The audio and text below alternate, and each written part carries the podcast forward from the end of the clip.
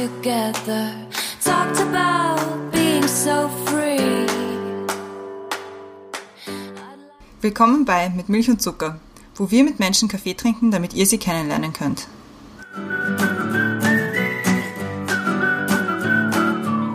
Willkommen zurück bei Mit Milch und Zucker. Die erste Folge der zweiten Staffel, können wir jetzt sagen. Yay! Jahr 2 beginnt. Jahr 2 beginnt. Und unser erster Gast in der neuen Staffel ist der Gregor. Hallo Gregor. Hallo, servus. Brenda ist auch wieder da, auch wieder in der neuen Staffel ist sie mit dabei. Christiane auch. Ja, Hallo. ich bin auch wieder da. Danke fürs Ähm, Dasein. ja, an bitte beide. Danke Danke. fürs Verfügung stellen, zur Verfügung stellen deiner Wohnung, mal wieder. Jetzt aber zu unserem Gast, und zwar der Gregor ist 33 Jahre alt und Pressereferent. Und wir haben vorher, haben wir gerade darüber geredet, wir haben vorher ganz kurz darüber geredet. Ich freue mich schon so aufs Thema, weil es ist so ein schönes, glücklich machendes Wohlfühlthema. Und die Brenda wird jetzt auch gleich erklären, was es ist.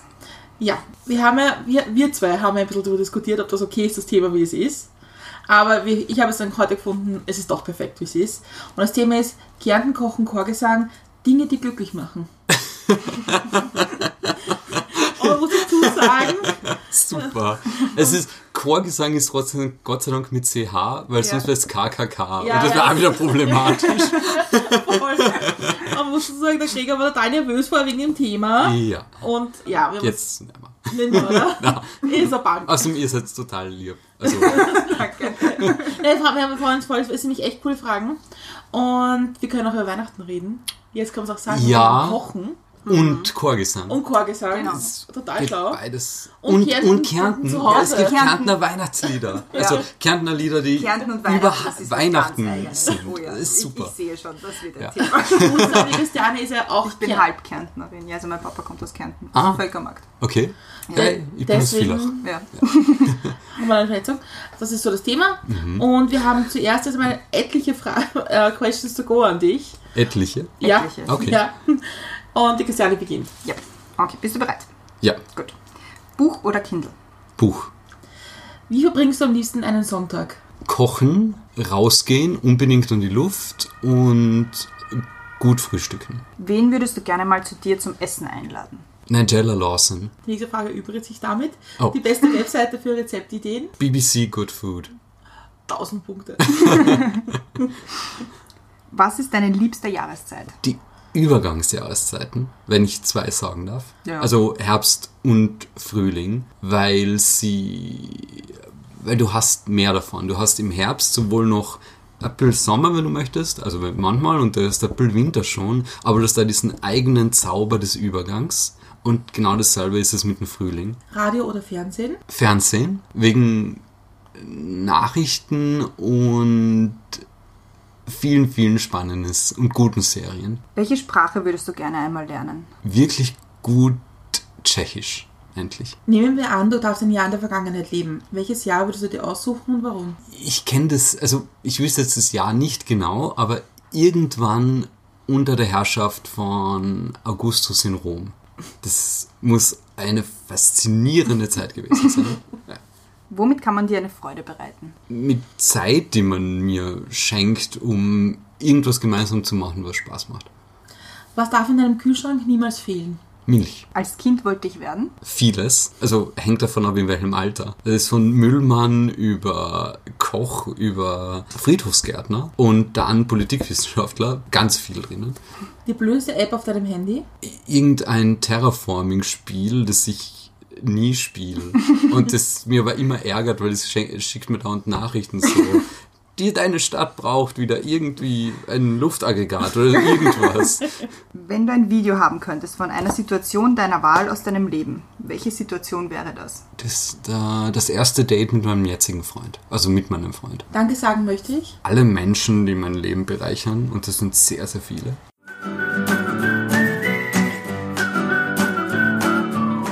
Questions to go. Jetzt müsstest du es aber schon können. Ja, eh, ich weiß auch nicht, warum ich das jetzt nicht aussprechen habe können. Aber es ist auf jeden Fall gemeistert.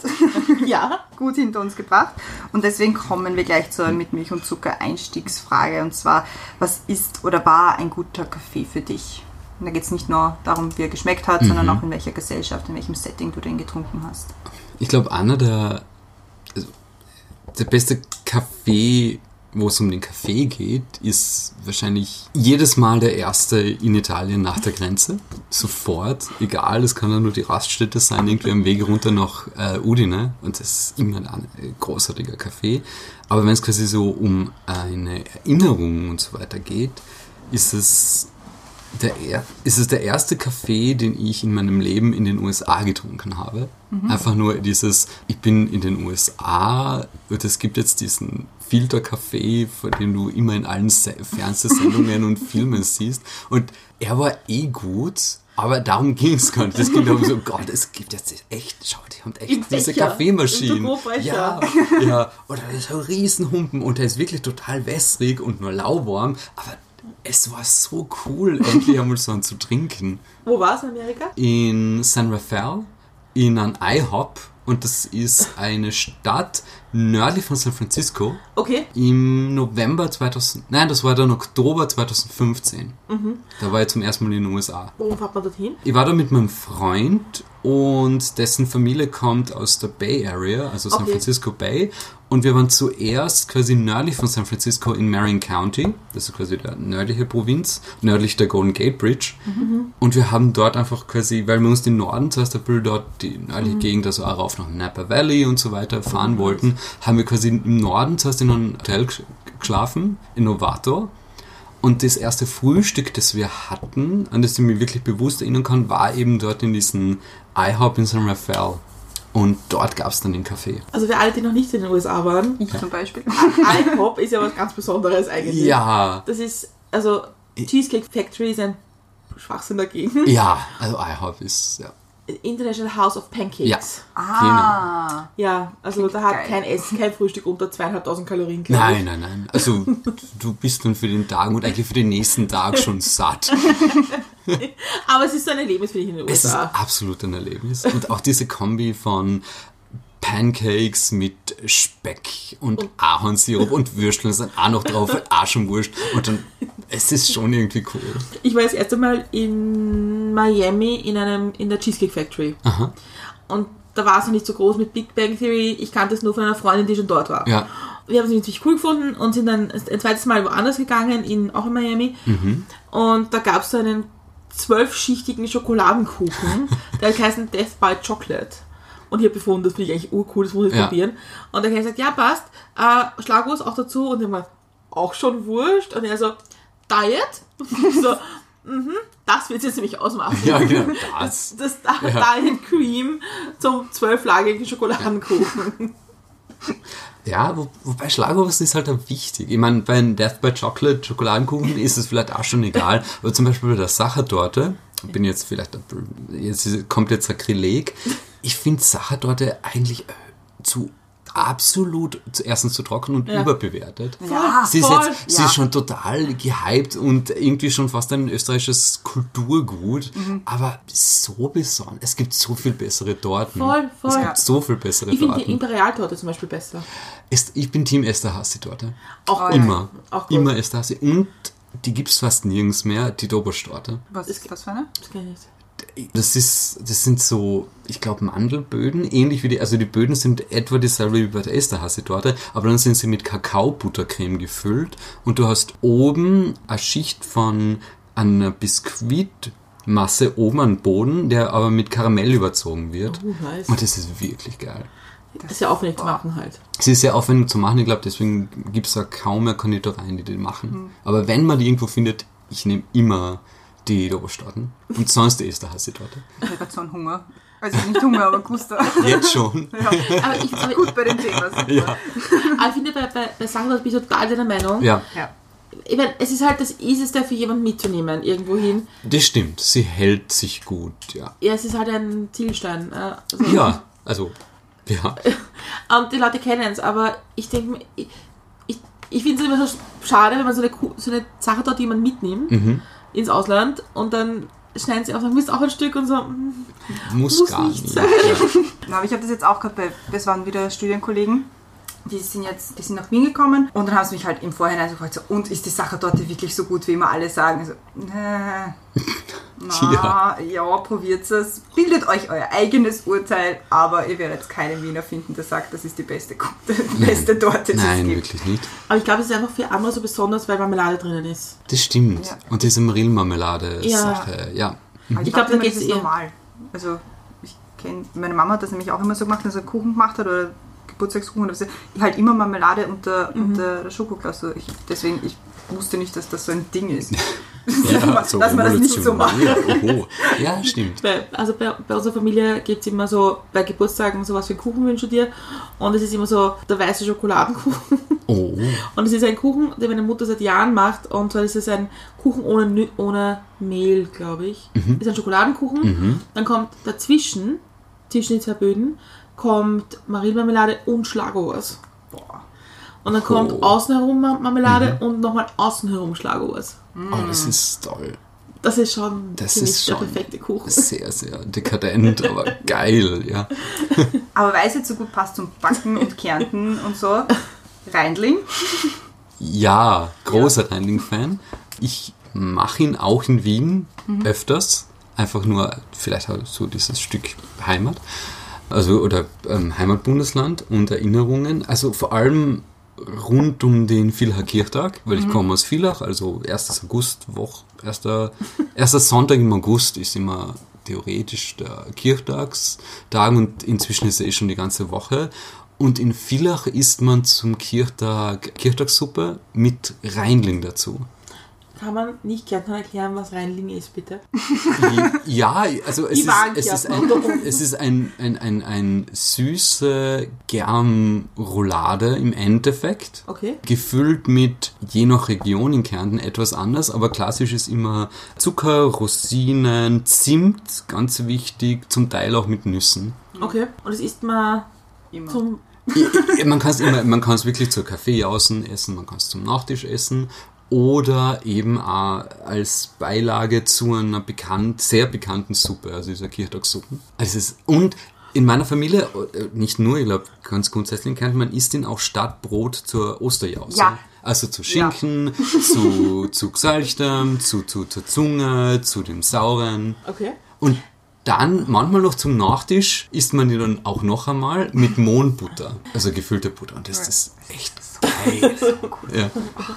Wie oft musst du das im Jahr so erklären, was das ist und wie das funktioniert? Reinling gar nicht so oft, lustigerweise. Echt? Zum Beispiel, also mein, der, der, der, der Vater von meinem Freund macht nämlich ganz gern zum Beispiel einen Reinling, wenn wir auf Besuch sind. Okay. Und er macht einen großartigen Reinling. Und hat jede Familie so das eigene Familienrezept für den besten? Ja, in meiner Familie machen wir zum Beispiel zwei Füllungen. Wir machen einen, zu Ostern einen Riesling reinlegen mit Okay. zwei Hälften, mit zwei verschiedenen Füllungen, Okay. weil mein Vater, der aus, aus Unterkärnten ist, Okay, also Richtung Italien? äh, nein, äh, das ist quasi die äh, östliche Hälfte eigentlich von Okay. Kärnten, das ist der Unterlauf der Drau. Okay. Okay. Und quasi Oberkärnten ist der Oberlauf der Drau. Also im Endeffekt, Villach ist genau in der Mitte und alles östlich von Villach grob ist Unterkärnten und alles westlich von Villach ist Oberkärnten. okay, gut. Okay. Ja, und mein Vater kommt aus, also kommt aus Maria Saal, na, Großbuch, Großbuch bei Klagenfurt und ist dann später nach Maria, Zahl- Maria Saal gezogen. Und in seiner Familie ist es üblich, dass der Reinling mit Zucker, nicht ganz so viel Zimt, Rosinen und Kakao gefüllt wird. Okay. Und meine Mutter als Oberkärntnerin besteht darauf, dass er mit Zucker viel mehr Rosinen und viel mehr Zimt gefüllt wird. Und flüssiger Butter, ganz wichtig. Also das schwimmt im Idealfall, bevor du es zusammenrollst. Also es ist, und das ist ein üppiger Germteig, also mit viel Dotter, mit viel, mit viel Zucker und Vanille und so weiter und rum. Eine wirklich geile Sache. Und es gibt dann jedes Jahr zu Ostern bei uns die Debatte, welche Füllung heuer besser ist. Und das, ja, das kann ich mir gut vorstellen. Ja. Und das isst man dann auch zur Suppe. Ja, Okay. Und also, willst du wissen, was die Suppe ist? Ja, natürlich. Also die Kirchtags, die Kärntner Kirchtagssuppe, also es gibt in allen, in jedem Tal und in jeder Gegend, glaube ich, gibt es ein bisschen eine Variante von der Kir- Kirchtagssuppe. Aber grundsätzlich ist es eine äh, Fleischsuppe mit Fleisch klein geschnitten drinnen und dann gebunden mit Eidottern, Sauerrahm und süßen Rahm und gewürzt mit also ich kenn's, äh, Safran, Piment, Basilikum, ziemlich geil. Ja. Ich finde immer, man merkt, wie alt das ist, weil du hast diese ganzen Gewürze, die halt in, was weiß ich, vor einigen hundert Jahren viel teurer waren. Was Besonderes, oder? Und, was, und da was Besonderes, ja. Ja. Du hast die Dotter, du hast zwei verschiedene Rahmsorten, was auch extrem teuer und kostbar ja, klar. war. klar. Spannend. Sch- Schon die totale Tradition. Ja, und also wir machen es in meiner Was ein Familie. Fleisch ist es mit Schwein oder mit Äh, also du kochst eine Rindsuppe, Okay. also eine reine Rindsuppe, die, die du dann als Grundlage quasi nimmst mit den Dottern und Rahm und so weiter. Aber du nimmst auch gekochtes, also extra gekochtes Hühnerfleisch, Schweinefleisch in meiner Familie. Viele machen es gerade in den ländlicheren Gegenden in Kärnten mit ähm, Lamm- oder Schaffleisch auch noch. Okay. Ja. Also richtig das Best-of eigentlich. Genau, genau. Cool. Ja, wie gesagt, ich krieg Hunger. Ja, und dazu isst du dann den Reinling. Und da gibt es auch verschiedene Schulen. Entweder isst du ihn dazu oder du bröckelst ihn rein, damit er sich vollsaugt mit der Suppe. Und das ist, also ich mag das sehr gern. Ja, es klingt schon cool, weil ich kann mir das schon gut vorstellen, irgendwie diese, diese verschiedenen ganz ausgeprägten Geschmäcker zusammen ist schon irgendwie Mhm. wieder cool. Ja, absolut. Auf meiner halb britischen Seite verstehe ich ja diese verschiedenen Geschmäcker, die man zusammen mischt. Ja, ja, Ich, mag, ich mag zum Beispiel auch total gern Obst im Essen. Ja. mag so ein Curry mit, mit, mit Apfel oder so. Ja, das ist, das, ist schon, das mag aber nicht jeder. Das stimmt. Das stimmt, aber na, also eh, also auch diese Kombination von Süßem und, Ja. und Bekannten und so weiter. Deswegen, es gibt viele italienische Rezepte, die, wo du merkst, dass die alt sind, die auch oft zum Beispiel äh, Rosinen kombinieren. Es gibt, es ist, mache ich immer wieder was Großartiges, äh, von Angela Lawson, einer, der britisch, einer, einer britischen Köchin, die hat ausgegraben ein venezianisches Rezept aus dem Ghetto, also ein altes jüdisches ähm, ähm, Rezept, das im Endeffekt ist, du machst ein Brathändel und nimmst das Fleisch zusammen mit dem Brat, dem Bratensaft, den du dann noch quasi kombinierst mit, mit gehackten Rosmarin und Rosinen als Pastasauce. Also du tust dann Tagliatelle oder Linguine, ich mag Linguine eigentlich sehr gern, einfach nur mit dem Bratensaft, den du mit ähm, eben Rosmarin, Rosinen verbunden hast, quasi mischen und dann tust du die zerzupfte Händelfleisch noch dazu und ganz viel Petersil drüber und das ist eine der geilsten Essen überhaupt. Cool. Das, das bewundere ich immer bei dir, wenn ich deine, dann sehe, was du kochst, dass du kochst ja nicht nur Sachen, die einfach sind. Wobei, das ist einfach. Das ist sehr einfach eigentlich. In deiner Welt vielleicht, in meiner Welt Also- ist es schon wieder Challenge. Also okay. so, so Händel zerteilen, gar nicht meins. Ja, aber wenn es gekocht ist, ist es halb so tragisch. Ja, und das machst du dann, und das mache ich am allerbesten, und das ist also was Befriedigendes, mit den Fingern. Weil du kannst so, ja, zerzupfen sie das Fleisch mit zwei Gabeln, bla. Überhaupt nicht. Einfach, sobald es kühl genug ist, dass du es angreifen kannst, einfach mit den Fingern. Du hast ein viel mehr Gespür dafür, auch wie groß sind die Stückeln, wo ist die Faser, also wo verläuft die Faser des Fleisches gerade, wie kann ich es schön zer zer zerzupfen einfach.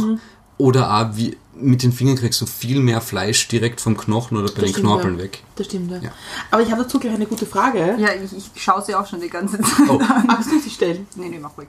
Äh, nämlich ein gutes Zitat von Sophia Loren. Everything you see are Otto Spaghetti. Und die, unsere Frage dazu wäre, was ist dein Go-To-Essen? So, wenn du irgendwie heimkommst und sagst, schau in den Kühlschrank, was ist so das Erste, was du irgendwie zusammenbastelst? Sehr schnell, und ich glaube, dafür habe ich immer alles daheim, irgendein Pasta. Also äh, passend zu Sophia Loren. Und also das, das, das geht immer. Weil das, die Einfachheit von italienischer Küche ist, ist, ist, ist halt das enorm Verlockende, weil du hast immer diese Grundlage von, von der Pasta oder auch von Reis, wenn du, wenn wir in Richtung Risotto gehen. Du kannst so viel damit machen, du kannst so viel spielen damit. Selbst nur Butter und Salz ist geil. Oder nur Olivenöl und Pfeffer ist eine großartige Kombination. Und du kannst von dieser einfachen, dankbaren Basis so viel aufbauen. Du kannst es total opulent machen, du kannst es total aufwendig machen, aber du kannst auch gleichzeitig komplett simpel und aber gleich gut halten.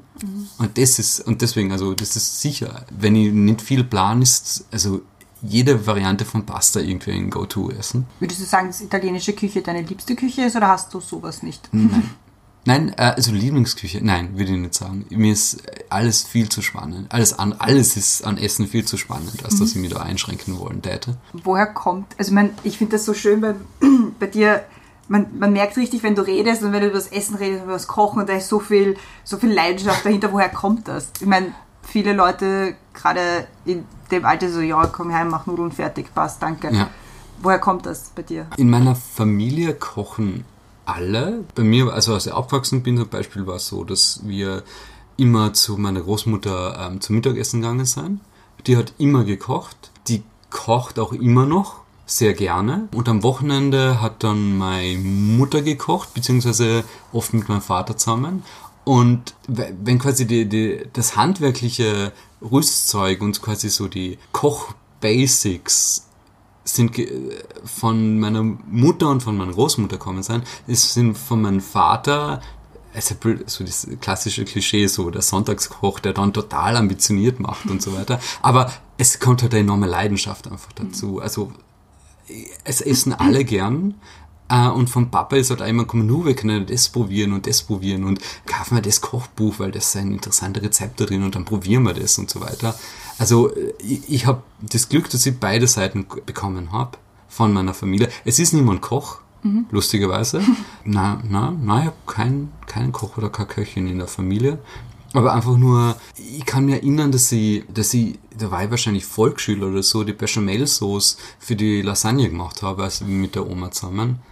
Und, und so, und so eine Sachen. Also, und Bechamel-Sauce mache ich heute noch ohne Ko Also, ich brauche schon lang keine Waage mehr dafür, um etwa im Kopf zu haben, wie viel Gramm Mehl zu Butter brauche ich für einen halben Liter Milch oder so als Sachen. Also, das, das ist, ich glaube, ja, ich glaube, daher kommt das am ehesten. Also, dass das immer ein Teil war von dem, was mir gefreut hat. Ich meine, die Oma hat ja immer gefragt, so, was wollt's denn ein bisschen essen? Es gab schon Sachen, auf die man sich sehr gefreut hat oder ein Essen, das ich immer zum Geburtstag gewünscht habe oder so. Also das gab's ja immer bei uns irgendwie.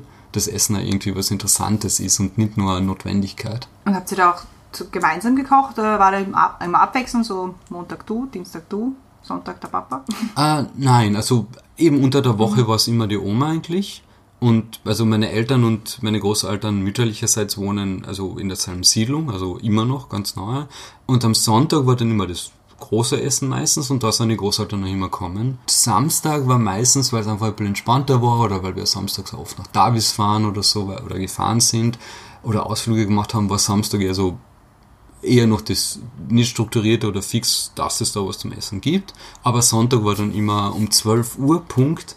Das war heilig für die, das ist heilig, wenn die Großeltern kommen, gab's Mittagessen bei der, bei Mama und Papa. Und da ist eigentlich immer gemeinsam gekocht worden. Also Mama, Papa und meine Schwester und ich sehr früh schon immer mitgeholfen. Zum Beispiel Pizza. Pizza ist heute noch so, Mama bereitet den Teig vor, Papa macht die Tomatensauce und am Samstag gehen wir gemeinsam aber schon einkaufen mit Hinblick auf was tun wir auf die Pizza und dann hat jeder und jede ihren Teil, den sie und oder er selbst belegen können. Und das wird heute noch durchgehalten, wenn meine Schwester oder ich daheim sind und es am Sonntag Pizza gibt, was sehr oft ist, wenn wer von uns daheim ist, dann belegt jeder und jeder seine oder ihren, ihre, ihren Teil. Und was gibst du drauf auf deine Seite? Normalerweise versuche ich das immer ein bisschen zu, aufzuteilen. Also ich mag sehr gern klassisch Salami, rote Zwiebel, sowas in die Richtung. Schinken mit Oregano und diesen Perlzwiebeln, die extrem geil sind. Und manchmal, also da bin ich noch, äh, es entwickelt sich immer noch bei mir nämlich, aber immer mehr auch meistens so ein Teil mit, mit Fisch und, und Sardellen und, und scharfen Zwiebeln oder sowas. Okay. Ja, du gesagt hast, die, die eingelegten Perlzwiebeln. Ja, Hast du schon mal in England Pickled Onions gegessen? leider nein. Gott, das müssen wir nachholen. Ja, Wir müssen unbedingt. welche machen. Ja, das, das Problem ist, man muss sie leider wo machen, Ja. wo jemand kein Problem mit Essig hat. Weil man kocht Essig aus. Ach so, ja. Es riecht auch so. Ja, ist eh klar. Also es ist so total meine Erinnerungen an, an, an England, an Mhm. meinen Großvater. Ich finde es schade, dass England so einen wahnsinnig schlechten Ruf am Essen hat. Ja, das ist ein, ein großer Fehler, weil ich, hab, ich bin ein großer Fan der britischen Ja. Küche. Eben vielleicht auch, weil ich familiäre Verbindung habe, weil die, die Schwester meiner Großmutter, damit ich es jetzt richtig erkläre, ja, ist nach dem Zweiten Weltkrieg aus, der, aus Kärnten, das britische Besatzungszone war, nach London gegangen. Und wir haben dadurch halt immer familiäre Verbindung gehabt, auch nach London oder halt solange sie äh, gelebt hat. Und wir sind quasi damit aufgewachsen auch ein bisschen. Und ich glaube, das hat uns auch immer das Interesse geweckt. Also meine Schwester und ich stehen total auf Sandwiches. Also auch von Pret, Pret à Manger oder von Max and Spencer Oh. Einfach nur Beste, die oder? Sandwiches. Wenn So gut. ankommt. Ja, Und gleich so in Max Spencer ja, reinknallen. und das Letzte. Und das Letzte. Ja. Bevor ich in den Flieger steige, kaufe ich noch irgendwo ein Sandwich. Am Ja, besten zwei Backel an für den Flug und eins für den nächsten Tag. Ich weiß es genau. Und auch die Pies, also die, ähm, Steak and Ale Pie, Chicken and Leek oder so, diese Ja. ganzen sind großartig. Mhm. Also wie, auch die Stühlspeisen finde ich extrem geil. Ja. Diese in, in der österreichischen Küche gar nicht mehr üblichen gedämpften Puddings zum Beispiel. Ich kenne das auch nicht. Das Spotted Dick oder, oder ähm, Toffee, Sticky Toffee Pudding. Das oder kenn ich schon, okay, das also schon, das ja. ist das Ja, okay. Prinzip. Du hast einfach ein, ein, ein Biskuitteig, ist es ganz oft sowas in der Art, der aber gedämpft wird. Ah, verstehe. Okay. Oder Christmas Pudding ist zum Ja. Beispiel auch so ein Beispiel Ja, dafür. Und das war, wenn du dir so Koch, äh, österreichische Kochbücher, Mehlspeiskochbücher, so noch bis in die 1960er anschaust, glaube ich, aber Mhm. auf jeden Fall noch lang in der Vorkriegszeit, waren diese ge gedämpften Puddings sehr, sehr üblich. Also, Mhm. okay, finde ich gut. das ist, der, der Moi im Hemd ist noch ein bisschen, ein bisschen in diese Richtung. Also, dass du es quasi dämpfst und nicht backst und quasi das, was wir heute unter Pudding verstehen, Vanillepudding und so weiter, sind ja, ist ja ganz was anderes, was Mhm. Ja. Mhm. ursprünglich Puddings waren. Also ich verbinde halt mit den Süßspeisen in England, ich kenne schon Pies, Mhm. aber nachdem meine Mutter, hallo Mama, immer sehr kritisch ihrem eigenen Pie-Teig gegenüber ist und Okay. findet, dass der nicht gut genug ist und keiner von uns Österreichern, Okay. die nicht damit aufgewachsen Ja. sind, wir sagen immer, ist eh voll super. Macht sie Short Crust, oder? Ja. Okay. Und da ist sie sehr, sie ist sehr kritisch zu ihren eigenen, Aha. weil sie halt mit dem vergleicht, was sie kennt von ihrer Mutter. Aber das, mit dem sind wir halt nicht so aufgewachsen. klar, ja. Deswegen sind wir da auch nicht so wählerisch. Ja. Aber wir sind eigentlich viel mehr mit so Keksen aufgewachsen. So, Biscuits. ja, aber es, also es gab bei uns, es, bei meinen Großeltern immer nach dem Essen, es gab irgendwie drei Sorten Kuchen. Und zwar, das hat meine, haben, meine, haben meine Großeltern vorgebacken. Und es war, das eine war Pink Cake. Das ist ein, Ja. ein Biskuitteig. Und oben, dann ist Marmelade und dann ist so ein Icing drauf. Das ist halt in Pink. Ja. Mit Kokos. Ja. Also Pink Cake, dann ist Chocolate Cake. Überraschung. Mhm. Und dann gab es Chocolate Slice. Shotbread Oh, geil. Mit Karamell und oben drauf Ah, ja. dunkle Schokolade. Oh, das ist so Ja. gut. Ja. Das, das kenne ich als Millionaires Shortbread. Genau, das Ja. Chocolate Slice heißt es bei unserer ja. Familie. Meine Mutter muss das ganz viel machen vor Weihnachten. Ja. Und das gab immer, man konnte sich immer, es gab immer so, jeder darf ein, ein Stück haben Mhm. oder zwei Stück. Und dann hat man sich halt eins von den drei ausgesucht. Und deswegen habe ich das, glaube ich, mehr in Erinnerung. Ah, ja. Okay, ja. Ich meine, ich verlege gerade, es gibt, ah, wie heißt das, äh, Bakewell Slices. Ja, genau. Die, die habe ich jetzt vor kurzem, oder sie einmal in dem letzten Jahr gemacht, deswegen sage ich jetzt vor kurzem. Und das ist ziemlich geil. Aber ist auch sehr aufwendig. Findest? Das ist ja auch nur, also es ist ähm, Mürbteig, also Ja. äh, Mürbteig, dann hast du Himbeermarmelade oder Preisbeermarmelade, halt irgendwas relativ Ja. säuerliches und dann hast du diese Frangipan-Masse Ja, drauf. Ein, Ja. Ich backe eigentlich gerne. ja. Aber ich, ich mag nicht, also ich bin nicht sehr gut in diesen schönen kleinen Dingen tun. Ich mache einen guten Kuchen, einen Ja. souveränen Kuchen, Okay. So. verschiedene, Ja. aber die ist ja so, alles was so klein und Ja. irgendwie komplizierter wird, das ist nicht so. Ja, ja, okay, das verstehe ich. Ja. Kochst du oder backst du eigentlich eher so aus der Hüfte raus oder hältst du dich an Rezepte? Beides. Gerade also so unter der Woche schnell irgendwie am Abend noch was kochen, wenn halt nicht kalte Jausen gibt, ist meistens sehr aus der Hüfte. Also einfach nur, ich habe im Kopf, was wir etwa machen könnten. Oder wir brauchen noch irgendwas auch vom Wochenende. Aber am Wochenende, vor allem der Sonntag, ist aus einem meiner viel zu vielen Kochbüchern was rausgesucht und das gemacht. Ja. Oft auch an, also manchmal Samstag und Sonntag, aber dann ist immer schwer, wenn man nur einen Zweierhaushalt hat. Weil dann isst du eh bis Mittwoch noch nur den Resteln. Kochst, kochst, kochst du deine Freunde, kocht ihr gemeinsam? Mein, mein Freund sagt immer, er hilft mit.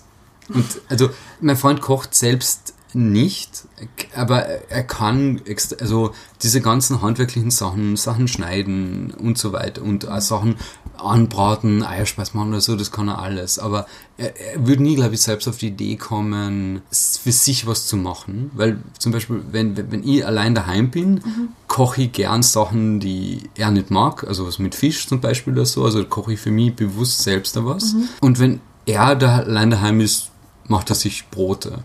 Also, äh, also belegte Brote oder so Okay. einfach nur. Also, er, er, er würde nicht allein kochen. Er kocht mit mir gerne oder wir kochen gern gemeinsam, aber allein würde er nicht kochen. Ich habe ja, ihr in, auf der Ostküste in den USA war und bis Boston rauf, ich habe das total verfolgt. Ja. Echt? Das war Ja. voll, voll irgendwie dieses, ich habe fast gefunden, das ist fast wie ein Kochausflug. Sich einmal so durch die Ostküstenküche Ja. durchessen Es ist so und auch. Sachen mitnehmen. Ja, klar. Und das finde ich super, ich mache es nämlich auch. Ja? Ich überlege gerade, was man dazu gemacht hat. Also, es gab halt, weil, äh, wenn ich mir von Urlaub vorbereite, schaue ich ja immer, was die regionalen Spezialitäten sind zum Essen. Und dann schaue ich ja, dass ich das irgendwo finde dort. In Boston habe ich gesucht, ein Lokal, wo ich Boston Baked Beans haben kann, mit, Okay, mit. Brown Bread. Ja. Äh, Brown Bread. Das, und ich habe mich echt gefreut, dass ich das dann irgendwann gefunden habe. Ja. Oder diese Whoopie Pies und so weiter, Ja. die auch extrem cool sind. Ich weiß nicht, wie du das findest, aber ich, ich mag das ja an der britischen und auch an der amerikanischen Küche, dass die keine Scheu haben, Dinge zu kombinieren, die für uns eher absurd sind. Ja. Oder die für uns unüblich sind oder auch Küchen kombinieren. Die Küchen kombinieren ist das Ja. Spannende, ja. Weil ich finde es in Österreich immer so ein bisschen schwierig und da bin ich halt nicht so aufgewachsen damit, Mhm. dass es so Regeln gibt. So, man isst zu einem Rindsbraten, isst man Hörnchen. Ja, Zum das Beispiel. stimmt. Ja, Macht man aber auch. gehört das so, ja. Ja, aber, aber ich habe zum Beispiel erst, ich brauche keine Hörnchen dazu. Ich esse auch keine Knödel dazu, weil mit Saft ist einfach perfekt. Oh ja, oh ja. Ich meine, da- das zeigt uns ja die böhmische Küche, wie das gut sein kann mit Knödeln. Ja. Was ist deine Verbindung zu Tschechien? Ist eine Frage, die, mir, die, die, die, mir, die ich mir auch schon länger stelle. Wirklich? Voll. Ich, ich habe Auslandssemester in Prag gemacht. Ah, cool. Ja? Echt? wie kommt, wie kommt man dazu? Also ich wollte wieder nach Prag, also ich wollte sowieso immer Auslandssemester machen und als es darum ging, wohin, habe ich mir gedacht, englischsprachige Welt, hm, ja eh, aber da komme ich unter Anführungszeichen eh immer wieder mal so hin. Und zu Prag hatte ich den Bezug, dass eine alte Schulkollegin, von, also eine Schulkollegin von mir, als ich 15, 16 war, immer wieder in Prag war, weil ihr Vater hat ein Inf Infineonwerk, glaube ich, in der Nähe von, oder in Nordtschechien ähm, geleitet.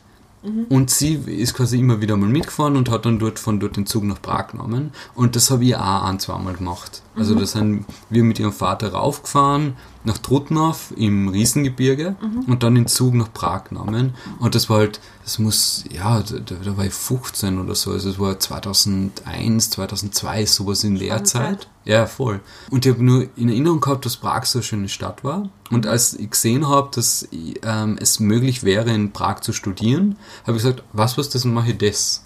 Und das war großartige Entscheidung, weil Prag war super und ich war seitdem, glaube ich, jedes Jahr fast in Prag. Einmal wenigstens. Oder in Tschechien zumindest. Und das ist jetzt, es ist jetzt genau zehn Jahre her, dass ich dort war. Ich war im, im, ich war im Wintersemester 2019, äh, 2009, 2010 dort. Aber das ist schon, äh, finde ich, eine mutige Entscheidung, weil also, das also um die Zeit nach Tschechien zu gehen, wahrscheinlich nicht Tschechisch gesprochen, nehme ich mal an. Nein, musstet, musstest du. Also, Ja. das, also gerade Uni und so war alles auf Englisch. Also, aber oder auf in- Deutsch sogar In, manches. in ein Land zu gehen, das halt doch ein Nachbarland ist, Mhm. die jetzt nicht so drauf stehen, dass die Leute alle hinkommen und Deutsch reden mit ihnen. Ja. Ich finde schon mutig, den Schritt. So habe ich es eigentlich gar nicht empfunden. Und die, die in Tschechien können die alten Leute sogar zum Teil noch besser Deutsch als Englisch. Das stimmt, ja.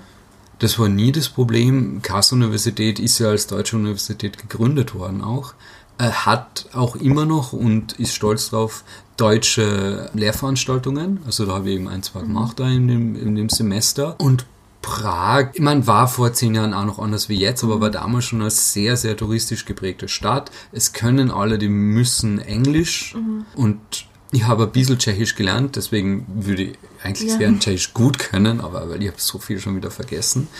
Aber zum, also bestellen oder so geht immer noch. Okay. Das war eigentlich gar nie ein Problem irgendwie, in, in, in Prag nicht Tschechisch zu können. Und das war einfach eine sehr, sehr coole Zeit. Und hast du richtig, hast du richtig, hast du mal probiert, so tschechische Küche so richtig zu kochen? Ja, ja. So Erdäpfelteig und Er- Erdäpfelteig, ähm, Svíčková, also dieser ähm, ähm, Rindsbraten in Rahmsoße mit Semmel, äh, mit ja mit ihren Arten von mit ihrer Art von Semmelknödel, Erdäpfelknödel. Die Küche ist, ist eh vertraut als als für einen Österreicher oder für ich Österreicherin. hätte eher gedacht für Ostösterreicher. Sicher mehr Ja, sicher. Ich meine, ich habe kaum Bezug zu Tiroler oder westösterreichischen Küchen, Ja. muss ich jetzt sagen. Aber ich, ich bin zum Beispiel aufgewachsen mit Semmelknödel und Gulasch und, und irgendwie ein Eintopf oder Sauce, Fleisch mit Sauce und Knödelgerichten und so weiter. Insofern, das war für mich alles sehr vertraut.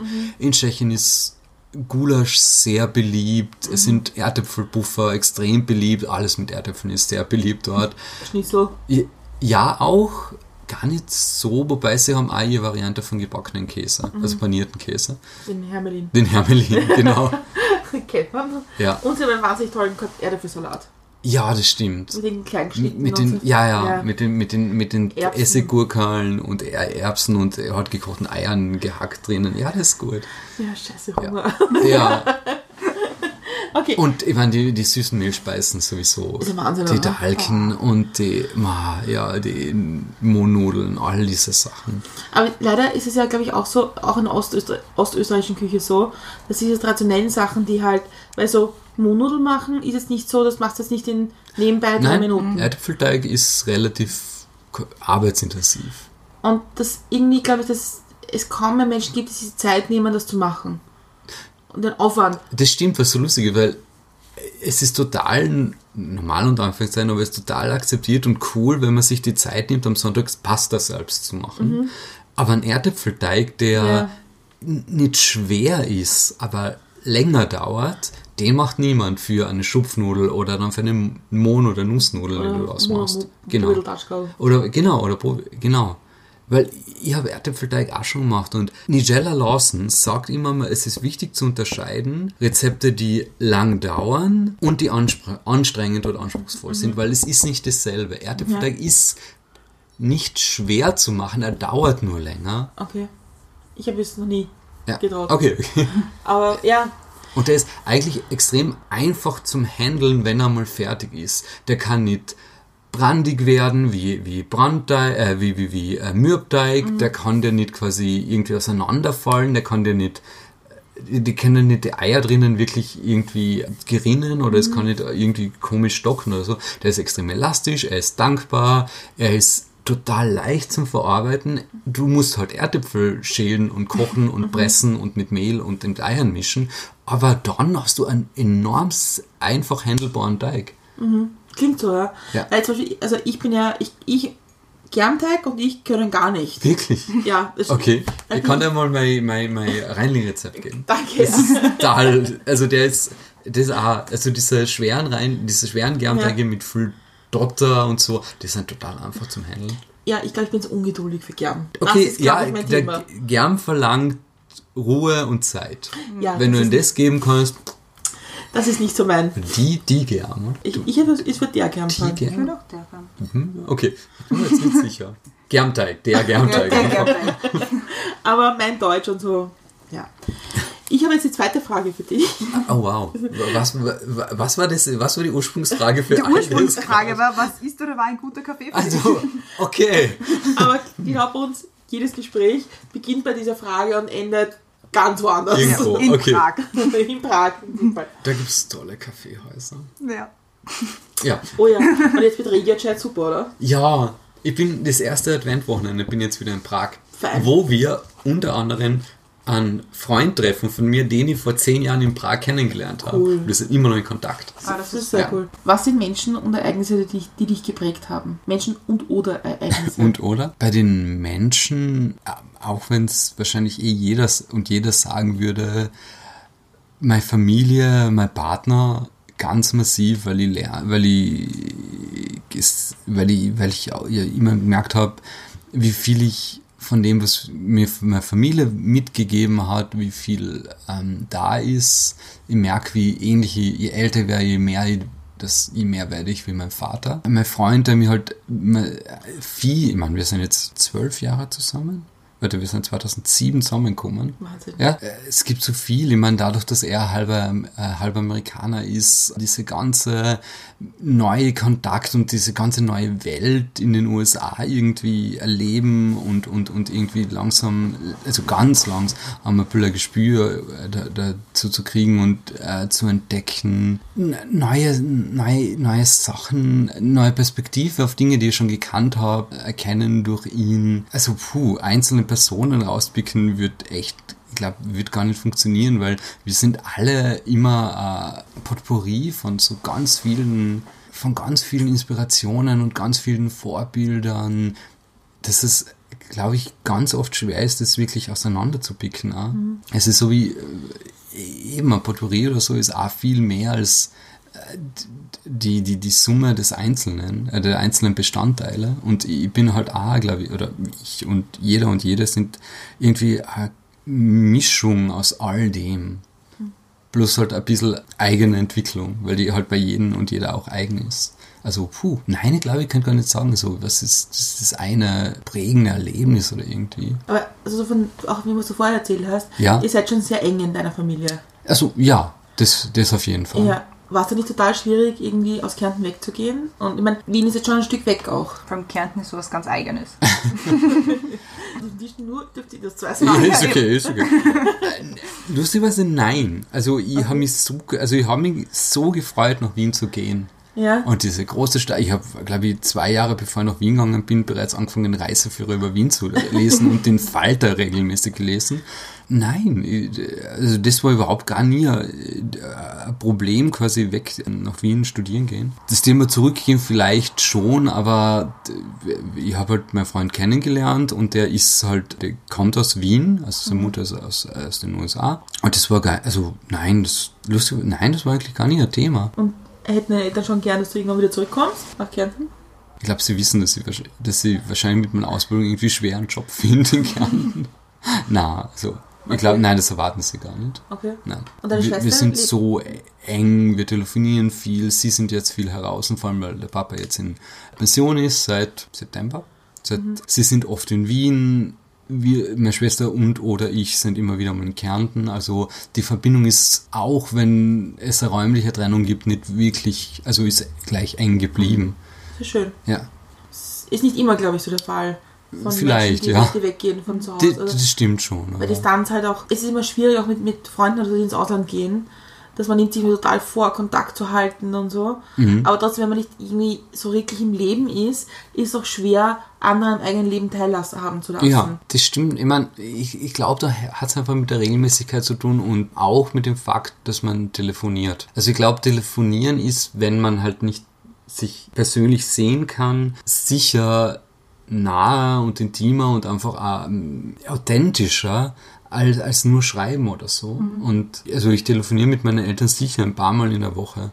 Und dann, dann kriegst du einfach mit, was los ist. Und ich habe auf Facebook die Regionalseiten der kleinen Zeitung für Villach abonniert. Das heißt, ich kriege immer die Schlagzeilen mit, was den Villach aufsperrt oder was zusperrt oder was halt so passiert. Also und das ist, das ist eigentlich wichtig, weil damit dann kann ich über meine, mit meinen Eltern reden, ah, auf dem Hauptplatz hat das oder das jetzt. Sie, was wirklich? Also das weiß ich manchmal früher als sie. Ja. Ich finde so kleine Zeitung, das ist für mich so, so typisch Kärnten, weil Ja. also, es ist jedes Mal, wenn ich bei den Großeltern bin, es liegt immer die kleine Mhm. Zeitung am Tisch und das ist für mich, also für mich gibt es sie sonst auch nirgends. Also Ich glaube, die sind ich nur es gibt sie auch nur Kärnten mehr und der dort. Steiermark. Ja, in ja. Steiermark gibt es auch. Ja. Ah, das ist so ein, das ist so ein, weiß ich finde das nett immer. Ja, Das ist ja immer- absolut. Und sie haben halt diese großen, großen Regionalteil. Mhm. Also vom Bundesland und dann nochmal vom Bezirk. Und das ist einfach ein Alleinstellungsmerkmal von ihnen. Das- Und du hast erzählt, dass deine Großtante ist mit jemandem aus der Besatzungsmacht eigentlich der Briten nach London gegangen. Genau, ja. Wird das deine Familie aufgenommen? Es war dann, also ich habe es immer so als, es ist halt der Fakt, dass es passiert ist, wahrgenommen. Und meine, und auch auch den Eindruck, den ich habe und die Erinnerungen, die habe, war so, also das waren meine Mutter und mein Vater dann als dazugekommener, immer extrem liebevoll von ihr geredet haben und da immer viel äh, Erinnerungen gehabt haben, erzählt haben, viel davon, dass meine Schwester und die damit aufgewachsen sind, dass es immer sehr nahe war, London und, und die Tante. Und sie war halt, sie war auch auf Besuch, meine Großeltern waren bei ihr zu Besuch in, in, in, ähm, in London, nie geflogen, weil meine, meine Großmutter hat Angst vor Fliegen. Wir sind immer mit dem Zug quer durch Europa und dann mit der Fähre. Wenn es quasi Zerwürfnisse gab über die Entscheidung von der Tante, dass sie nach London geht, ist das entweder so begraben worden, dass es quasi wir nicht mehr mitbekommen haben, aber auch meine Mutter schon nicht mehr. Oder es ist, oder es ist einfach über die Jahre und Jahrzehnte einfach so weit verheilt, dass es einfach nicht mehr greifbar ist, wirklich. Ich weiß nur, dass meine, also dass die Tante in London zum Beispiel sehr schnell ich meine, das war halt direkt nach dem Zweiten Weltkrieg und da war das halt auch so. Sie hat schnell Zugang gefunden zu einer Community von Kontinentaleuropäern, Europäerinnen, die in Großbritannien gelebt haben, die im Krieg oder direkt nach dem Krieg hingegangen sind. Also wir, wir wissen jetzt ein bisschen schon ein paar Stationen in deinem Leben. Also dass du nach Prag, du bist nach Wien gegangen und dann bist du nach Prag gegangen. Mhm. Ja, ja. dann wieder zurück nach Wien. Und du bist also zurück nach Wien. Und davor hast du deine, deine, deinen jetzigen Freund kennengelernt, vor Prag. Ja. Wie funktioniert das auf die Entfernung? Also es war nur ein Semester. Prag und Wien sind jetzt so weit auseinander. Also wir haben uns, glaube ich, trotzdem immer wieder, also ich glaube, vielleicht einen Monat, einmal im Monat zumindest gesehen. Und wenn klar ist, dass es nur so eine kurze Zeit ist, ist das halt, also das war eigentlich gar kein Problem. Und ich, mir war klar, dass ich auf Auslandssemester gehen will, schon bevor ich mit dem zusammengekommen bin. Was hast du eigentlich studiert? Politikwissenschaft. Ja, ich meine, ich wusste das, aber Also, also muss man wissen's halt aha, okay, muss man einmal sagen, okay. Also, und dann bist du zurückgekommen und wir haben ja schon über zwei Personen von dir jetzt gesprochen, nämlich Ja. Kärnten und Kochen. Ach so, ja. Die dritte fehlt noch. Der Chorgesang. Ein Chorgesang. Chorgesang, Ja. Chorgesang fehlt noch. Was, wie kommt das? Das, Woher das kommt dritte K unter Anführungszeichen. Na toll. Äh, das habe ich meiner Schwester zu verdanken und dem Bera Gymnasium. Also meiner Schule. das? Okay. Weil es gab oder gab oder gibt hoffentlich, ich würde es mal für die Jugendlichen wünschen, es gab auf jeden Fall in, im Bera Gymnasium einen Schulchor, den damals der Musiklehrer oder Musikprofessor meiner Schwester geführt hat. Und ich, ich nehme an, es müsste in der Unterstufe gewesen sein, schon bei ihr. Auf jeden Fall. Als sie in der Unterstufe war, sie ist zwei Jahre älter wie ich. Und, in der Unter und als sie in der Unterstufe war, singt man ja im, im Musikunterricht und so weiter auch. Und er dürfte anscheinend mitbekommen haben, dass die Jula gut singen kann. Und hat sie dann mal gefragt, ob sie Lust hat, beim Chor mitzumachen. Äh, hat sie dann gemacht, ist, ist, ist immer dabei gewesen und der Schulchor damals im Berggymnasium war wirklich gut. Der hat, der war unterstützender Chor beim Karinthischen Sommer, hat im Kongresscenter in Villach, ist dort aufgetreten und so weiter. Also das war ziemlich cool, das war sehr beeindruckend und dann irgendwann, ich, das müsste, genau, wir haben, meine Schwester und ich haben das nur ein Jahr überschnitten im Chor, das heißt, sie war in der achten, also Matura-Jahr, und dann muss ich im, in der fünften Klasse gewesen sein, also in der ersten Oberstufe, wo, ich, wo ich gefragt habe, das muss dann nach einem ähm, Stimmbruch gewesen sein, ob ich mitsingen kann. War damals, glaube ich, sogar noch ein Jahr Tenor oder so und dann hat sich meine Stimme also äh, so entwickelt, dass ich dann Bass geworden bin. Und Männerstimmen sind in jedem Chor immer unterrepräsentiert und wird immer genommen, also eigentlich. Und bin dann auch so reingerutscht. Hab dann aber, hab quasi ein Jahr diesen sehr großen, sehr erfolg, also na, sehr professionellen Chor für diese Fall, das wir quasi erleben dürfen in meinem allerersten Jahr gleich, weil das war auch das letzte Jahr von dem Musikprofessor, bevor er in Pension gegangen ist. Und der hat quasi vier, fünf Jahre gezielt aufgebaut den Chor mit hat wenig neue Leute dazugetan, sondern es sind wirklich die, die er gebraucht hat und hat wirklich einen guten, also hochwertigen Laienchor zusammengestellt, der dann aber nach dem Ende des Jahres quasi nicht mehr vorhanden war. Weil danach hat es noch eine Handvoll von Leuten gegeben, die schon im alten Chor waren. Der direkt, der Chorleiter war weg und hat quasi aber keinen Nachwuchs aufgebaut. Das heißt, irgendeine junge neue Lehrerin hat dann die, ne- hat, hat das übernehmen müssen im nächsten Jahr und hat das wieder aufbauen müssen. Das heißt, ich bin das heißt, ich habe gleich mal am Anfang einen sehr, sehr guten Chor erlebt und dann diesen, okay, wir haben jetzt ein paar Personen pro Stimme und wir kratzen irgendwas zusammen und es geht schon irgendwie. Zu dem Zeitpunkt hat mir, habe ich gemerkt, dass mir das Singen einfach schon so Spaß macht, dass ich eigentlich dabei geblieben bin. Also die ganze Oberstufen lang, wo es halt immer so diese Fixpunkte gab, irgendwie der Chor hat beim Besuch vom, was weiß ich, Landeshauptmann oder so immer seine Lieder gemacht, beim den Schulmessen, bei den Matura-Feiern immer ist, war die Musa musikalische. Umrandung. Ja, auch. Also Weihnachten, ja, klar, Weihnachtskonzert. Also die ersten, ja, da haben wir in der evangelischen Kirche in Villach haben wir sogar so eigene Weihnachtskonzerte. Jetzt, wo du sagst, kommen diese ganzen Erinnerungen oder so. Die Kiwanis haben, die, oder Rotaria oder irgend so eine haben auch Weihnachtsveranstaltungen gemacht und haben gefragt, ob der Chor ein paar Lieder singen könnte und so weiter. Ja, ja, das war da immer schon, immer schon ein Fixpunkt. Und das hat mir einfach immer Spaß gemacht. Das war, und dann war beim Bundesheer, da gab's also da gab's nicht die Möglichkeit. Und dann bin ich zum Studieren nach Wien gegangen und habe gleich wieder Chor gesucht. Hab dort beim Chor der Uni Wien, also einen der vielen Chöre, weil das sind so viele Leute, dass es glaube ich zig Chöre unter dieser, unter diesem Hut von Chor der Uni Wien gibt. Hab dort angedockt, war dort viele Jahre, hab viele Freunde, Freundinnen kennengelernt, die heute noch mein enger Freundeskreis sind. Und irgendwann, als dann halt mit der Uni vorbei war und so, habe ich, ist dann halt doch die Idee, dass du die quasi in anderen Chören umschaust, weil es ist auch irgendwann, ich meine mit Ende 20 eh, aber irgendwann mit Anfang 30 oder so, passt du irgendwie nicht in den Unichor, wo halt Okay. die ganzen Leute in den ersten Semestern kommen und so. Es ist eh sehr gemischt, aber es ist trotzdem irgendwann die Idee, okay, es gibt andere Chöre, wo du hin kannst. Und das Lustige ist ja, egal in, ich glaube, egal in welchen Laienchor du in Wien gehst, du wirst immer sehr, sehr viele Leute haben, die angefangen haben zu singen im Unichor. Das ist richtig, richtig so die, die erste Station in Wien für, wenn du Chor singen möchtest, Wirklich? dass du ein paar Jahre beim VJ warst, weil der Chorleiter ist, ist, äh, ist der VJ und der, der ist einfach ein Begriff.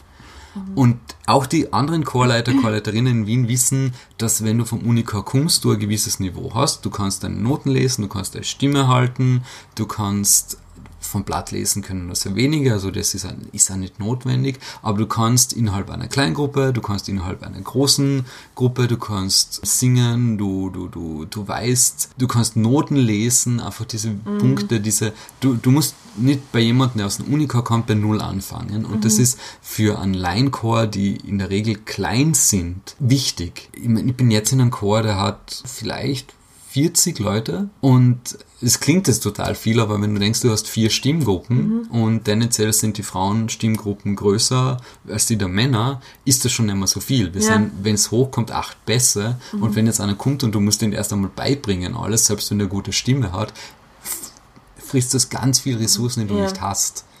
Und deswegen ist das quasi eigentlich extre das, also der eine extrem wichtige Aufgabe und wird auch, also war zumindest zu meiner Zeit, wird auch dezidiert von der Unileitung so wahrgenommen, weil der, der VJ sowie alle Chorleiter würden gern nur total tolle und super Chöre und scharfes Auslesen von Leuten, die vielleicht nicht ganz so gut singen können, machen.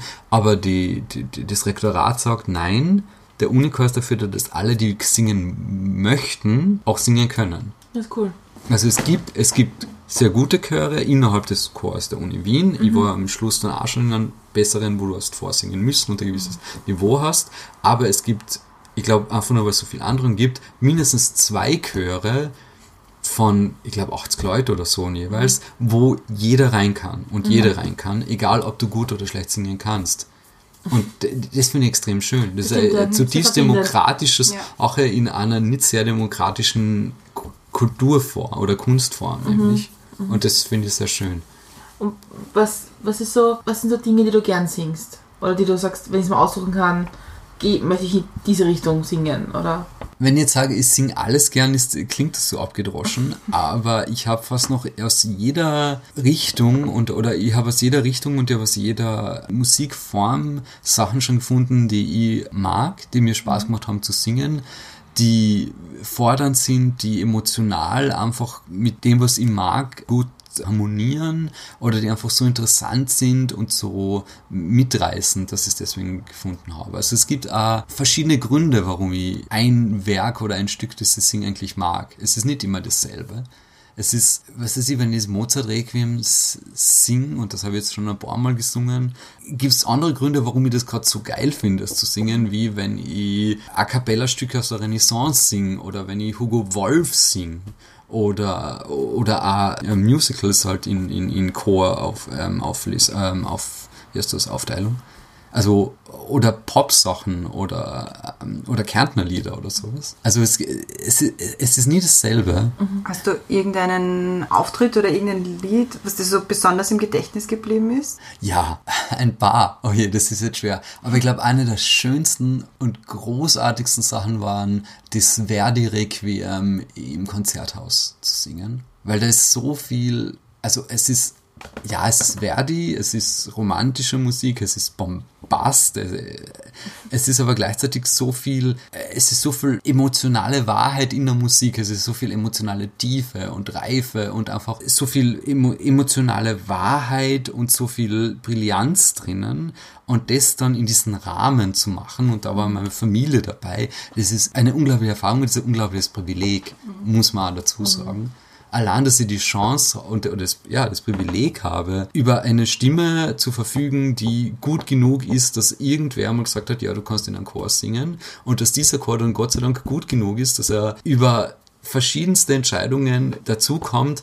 im Konzerthaus in Wien das Verdi-Requiem zu singen, ist einfach ein unglaubliches Glück. Und, und deswegen ist es also in Erinnerung geblieben. Und weil das Stück einfach so geil zum Singen ist. Also du, die ganzen 90 Minuten, die das ist, ist sind einfach unglaublich tolle Musik. Es gibt schon, ich denke, okay, weiter bitte. Aber es sind ein paar wenige.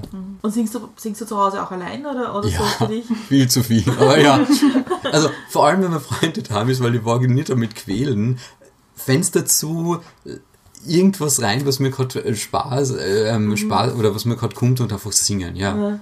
Immer. Oder, oder wenn War es immer schon so oder ist das ist irgendwie erst mit dem Chor gekommen? Ich glaube, das war schon immer, aber es ist so, ich singe schon so lange in einem Chor. Ja. Ich singe seit ich 15 bin in einem Chor. Also ich habe immer die, die Musik, die ich habe im Kopf, also die ich gerade singe und probe im Kopf gehabt. Und das ist halt jetzt, nach so vielen Jahren ist es halt schon sehr viel, was ich gesungen habe. Das glaube ich, ja. Ja. Wie ist das bei euch in der Familie zu Weihnachten? Weil gerade auch bei uns bei der Kärntner Seite. Ich wollte gerade die gleiche Frage Ja, stellen. bei uns, also gerade auf der Kärntner Seite, also Opa im Chor, Oma Ja. war im Chor, Papa war im Chor, Tante ist immer noch im Chor, uns wurde es nahegelegt, auch einmal in den Chor Mhm. Oh ja, zu gehen. ja. Also es ist, und gerade so diese Kärntner Weihnachtslieder, sind halt schon schön. Es ist super schnulzig ja. und so kitschig, aber so schön. Wärst mir lieb, dummes sein. Ja, ich habe vorher Es dran ist- gedacht, es ist so Das ist mir alle, ist eins ja. meiner Lieblingsweihnachtslieder. Ja. Muss nimm schnell noch Wegle zu dir. Oder wärst mir lieb, dummes sein. Ja. Das ist so schön. Aber ist das bei euch zu Weihnachten auch so, dass ihr dann gemeinsam singt? Also Es- ist es so wie beim so- Kochen, dass das so ein gemeinsames Ja, ja, Ding also früher, also als wir noch wirklich daheim waren, war das auch schon normal beim, an den Adventssonntagen, wenn man die Kerzen warm im Adventkranz anzündet, dass man ein, zwei Lieder singt. Aber es ist immer noch so, dass unterm Christbaum drei, vier Lieder gesungen werden, zumindest. ist? Ja, ich wollte gerade Ja. also mindestens. Also mindestens. Also was weiß ich, Stille Nacht, Das muss immer das letzte sein. Süße, ja, eh, immer. Süßer die Glocken nie klingen, äh, es wird schon gleich dumper, wär's mal lieb dummer sein. Also die Sachen zumindest immer. Und das ist extrem schön. Und Ja. ja, also das würde ich nicht miss, äh, missen wollen. Wenn wir es gerade so schön im Thema sehen, wie feiert ihr Weihnachten? ich finde, man kann Ende Oktober kann man schauen über Ja, Weihnachten. ist, Ja. Wie viel Day ist heute? Heute ist der 28.. 28. Ja, Das naja, ist eigentlich nicht sind einmal wir mehr- schon im November, wenn wir jetzt da Stimmt, mit der Aufnahme. also- Ja, Also stimmt. nächstes Monat ist Weihnachten. Also knappe sechs Wochen, da kann man drüber Äh, reden. Definitiv, ja. Ja, also wie, wie feiert ihr Weihnachten? Es ist jetzt immer ein bisschen die Aufteilung, weil meine Schwester und ich sind beide in Wien, wir haben beide Katzen und meistens müssen wir uns jetzt ein bisschen aufteilen, dass äh, entweder ich mit meinem Freund über Weihnachten in Wien bin und mit seiner Familie feier und meine Schwester ist in Kärnten unten und ich pass, wir passen aber auf ihre Katzen auf und wenn sie dann kommen passen und wir später runterfahren und mit meinen Eltern feiern und meinen Nachfeiern, passen sie auf unsere Katzen auf und vice versa.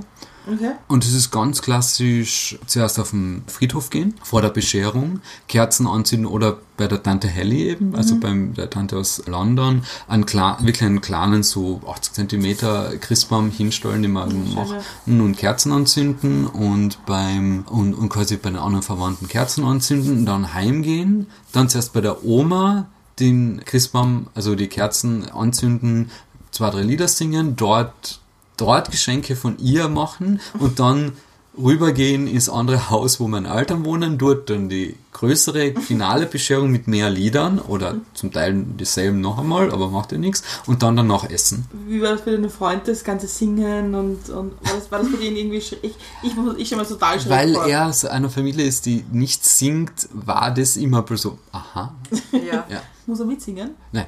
Okay. Also, das, das wäre gemein. Es, Weihnachten soll für alle schön sein.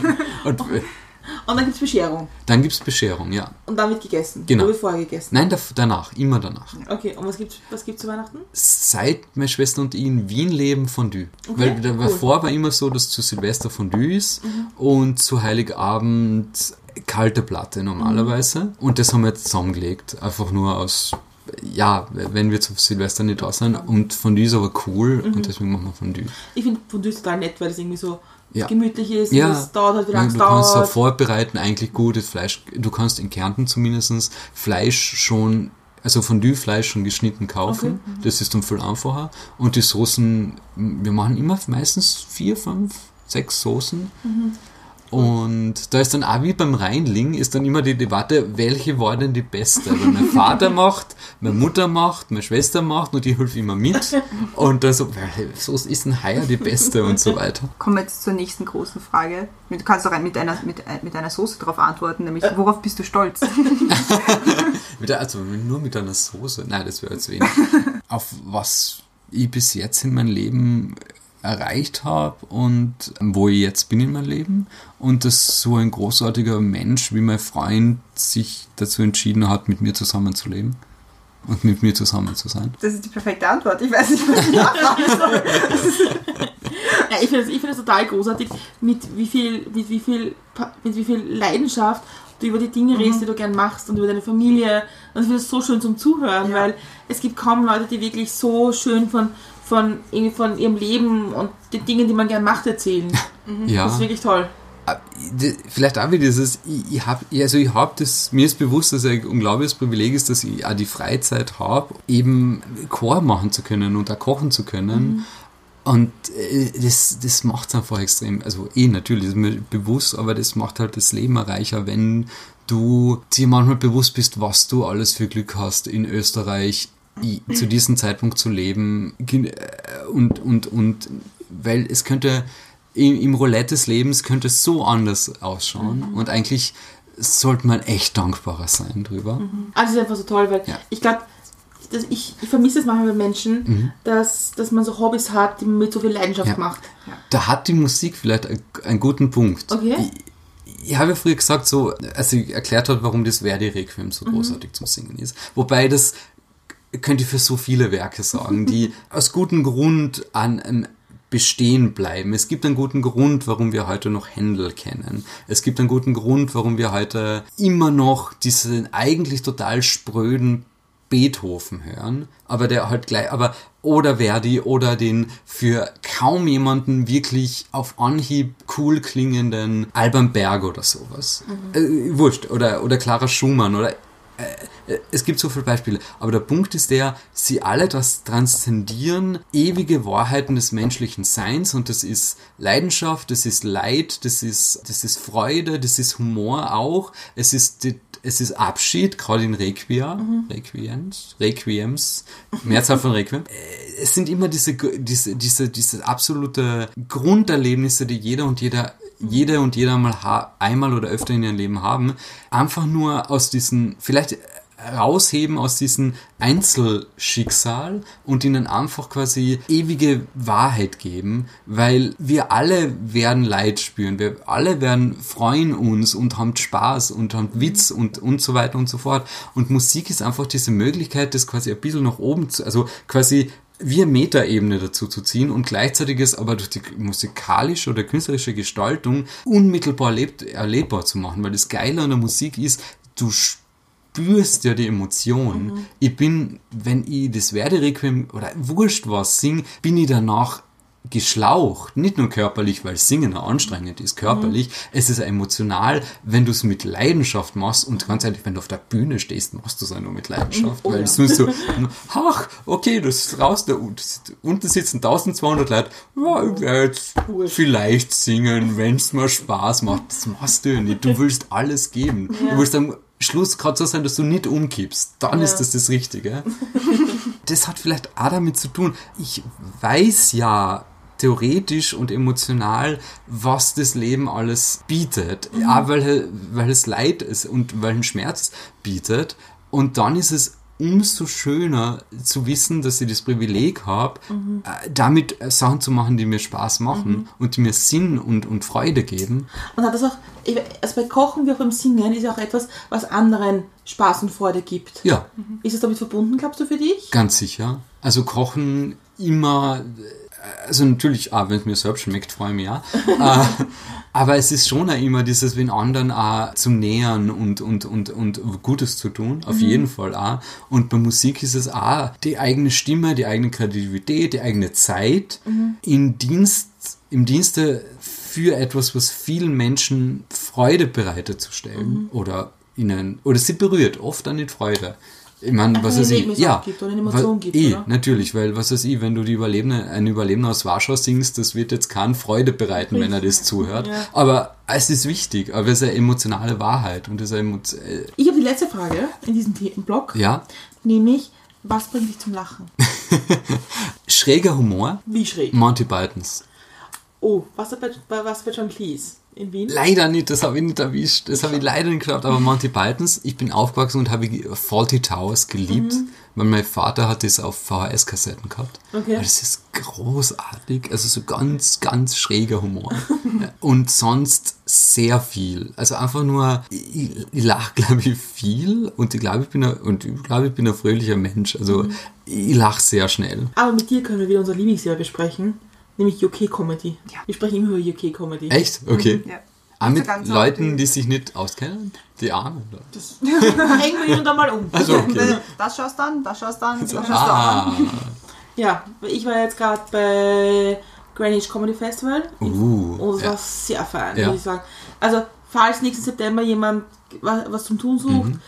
unbedingt hinfahren. Es ist so toll organisiert. Es ist gar nicht teuer. Es kostet pro Abend, glaube ich, 15 Pfund. Okay. Es sind immer, also unter der Woche vier groß, vier, vier Comedians. Mhm. Äh, am Wochenende sind es zwei oder drei Schichten. Und es ist ein wahnsinnig geiles Line-Up. Es ist in einem Zelt in Greenwich auf diesem Naval College Ding Garten. Uh, also und wirklich das ist schön. wirklich schön Es dort. ist wirklich schön dort. Es gibt ein super günstiges Premier Inn dort. Es ist gar nicht teuer. das Bier ist wahnsinnig billig für London. Okay. Und nicht Kummer. Wow, der, oh, Es war ist so super. perfekt. Der ist so toll, das ist eine BBC-Sendung. Ja. Ja. Aber er war das Stand-up. Es war so gut. ja. Und ich, ich weiß nicht, es ist ja theoretisch kein, per se kein witziger Podcast. Aber es gibt großen Empfehlungen, aber wenn es Ja. jetzt eine Konkurrenz ist, aber Ja, es ist ja, komplett ja. anderes Thema. Es gibt den Brexit-Cast von der Uh. BBC. Das sind die vier Brexit-ChefredakteurInnen der BBC, zwei in Brüssel sitzen, zwei in London, Westminster meistens sitzend, die ein, also theoretisch einmal in der Woche Ja. einen, einen Podcast machen über was passiert gerade in den ganzen Brexit-Wahnsinn, sagen wir mal so. Und sie machen dann immer ad hoc und Alarm und, und Podcast, wenn irgendwie was Dramatisches passiert, was in letzter Zeit Ja, wirklich so gefühlt dreimal am Tag ist oder so. Und die sind so lustig. Die sind, die, die nehmen sich nicht ernst. Sie machen total schlechte, aber genau deswegen so lustige Innuendos. Ja. Sie, äh, es, es ist so lustig. Ja. Das kommt nicht schon. Also Brexit Cast ist wirklich eine Empfehlung. Das ist echt lustig. Christianes liebes UK Comedy. Sarah Millican? Das musst du wissen. James A. Custer? Was redest du? Ah, äh. 8 out of 10 Cats Does Countdown. Das schaue ich immer zum Einschlafen. Okay. Das ist super. Es ist eine Panel-Show, ähm, wo sie rechnen und Buchstaben aneinander rein, so dass Wörter rauskommen. Conundrums. Conundrums, Ah. genau. Und es sind immer vier, ja, vier Comedians, davon sind zwei also fast jede Woche. Das Ganze mit dem Jimmy Carr in, ähm, als, als Host und es ist so cool und es ist so angenehm und, und es ist super. Musst du dir anschauen. Okay, Ziemlich ja, cool. muss man das ist anschauen. auch so gefühlt jede Folge, die es jemals gegeben hat auf YouTube. Ja. Also, Da, Okay. da, genug zum Schauen. Okay. Ja. Und ich habe noch eine Podcast-Empfehlung für dich, Ja. nämlich die Großbritannien britischen Humor und Essen verbindet. Uh, das, kann ich, Hoovering. das muss ich gleich einspeichern. Ich- Im Handy. Jetzt äh, sofort. Jessica Foster Q heißt die. Ja?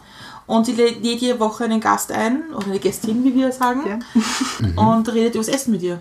Und die Oh. bringen ihr was mit. Was selbstgekochtes oder was gekauftes. Das ist ziemlich cool. Okay, wie heißt das? Hoovering. Hoovering in Form von nämlich Aufs, weil Hoovering ist ja Staubsaugen. Ja, ah, Und ja. das Aufsaugen von Essen. Oh. Das ist der Witz. Okay. darin. Wir sind mal wieder am Ende angelangt. Auch wenn wir sicher noch Stunden weiter übers Essen reden könnten. Also von mir aus Ja, sicher. ewig. Ich habe so einen Hunger.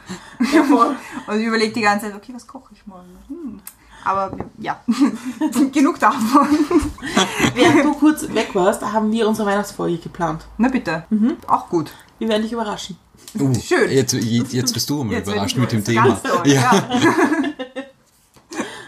Aber jetzt kommen wir zu unseren abschlussletzten Endfragen. Mhm. Und zwar, gibt es noch etwas, was du uns und den Hörerinnen und Hörern vielleicht gerne sagen möchtest? Ein Appell vielleicht, Mhm. weil es so toll ist und so viel gibt einem als Person, auch wenn man meint, man hat keine Stimme, keine gute Stimme oder man kann nicht singen. Es gibt genug Chöre, die ganz bewusst freies Singen anbieten. Es ist der Universitätschor zum Beispiel, der eben sagt, hey, jeder kann singen kommen. Es einmal probieren. Es ist wirklich, wirklich toll. Es gibt Singalongs immer wieder mal in Wien. Zum Beispiel, man kann den Messias, also den Weihnachtsteil von Messias, ich glaube immer einmal an einem Advent-Samstag singen in der evangelischen Kirche im ersten Bezirk. Das ist unglaublich toll. Also sich ruhig einmal vielleicht ins kalte, also ins kalte Wasser springen und das einfach mal probieren. Aber singen ist extrem cool. Mir bleibt es noch, mich zu bedanken fürs Kommen, für die Geschichten, fürs Danke. ehrliche Reden. Danke für die Einladung, es war sehr lustig. Im nächsten Teil reden wir über Gustav Mahler. ja, fast, unbedingt. mich- Haben wir mich verpasst, habe ich Ja. gerade gehört. Ah, okay. Ja, Also vielen Dank, es war echt spannend. danke. Wir haben alle Hunger jetzt. Ja, wirklich. Mir bleibt die aller, allerletzte Frage und mhm. zwar, wie trinkst du jetzt deinen Kaffee? Am liebsten als großer Brauner.